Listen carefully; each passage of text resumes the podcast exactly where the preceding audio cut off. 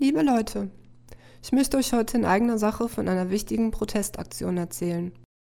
Heute Nacht hat mich die Nachricht erreicht, dass es in Berlin vom 10. bis 13.11. Aktionen gegen ein Genitalabschneidertreffen in der Charité geben wird. Außerdem wird die Menschenrechtsgruppe Zwischengeschlecht.org am 10. November um 19 Uhr im Haus der Demokratie und Menschenrechte öffentlich informieren. Das Haus der Demokratie und Menschenrechte ist in der Greifswalder Straße 4, 10405 Berlin. Ich lese jetzt einfach mal ab, was mir zugesendet wurde. Heute ist es auf den Tag 15 Jahre her, seit Überlebende von Genitalverstümmelungen in Kinderkliniken zum ersten Mal wagten, ihre Peiniger durch gewaltfreie Aktionen öffentlichkeitswirksam mit dem angerichteten Leid zu konfrontieren. Geändert hat sich seither leider herzlich wenig.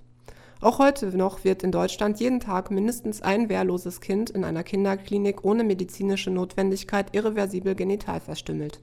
Allein in Berlin jedes Jahr Dutzende, während der Senat auf den heutigen Tag jegliche Kenntnis davon öffentlich leugnet.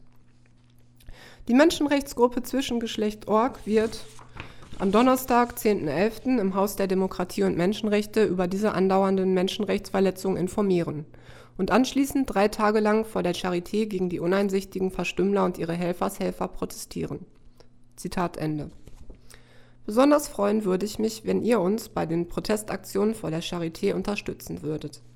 Die Aktionen finden am Freitag, den 11.11.2011 von 8.30 Uhr bis 20 Uhr, am Samstag, den 12.11.2011 von 8.30 Uhr bis 18 Uhr und am Sonntag, den 13.11.2011 von 8.30 Uhr bis 14 Uhr vor dem Eingang zum Campus Virchow Klinikum der Charité Universitätsmedizin am Augustenplatz 1 13353 Berlin statt.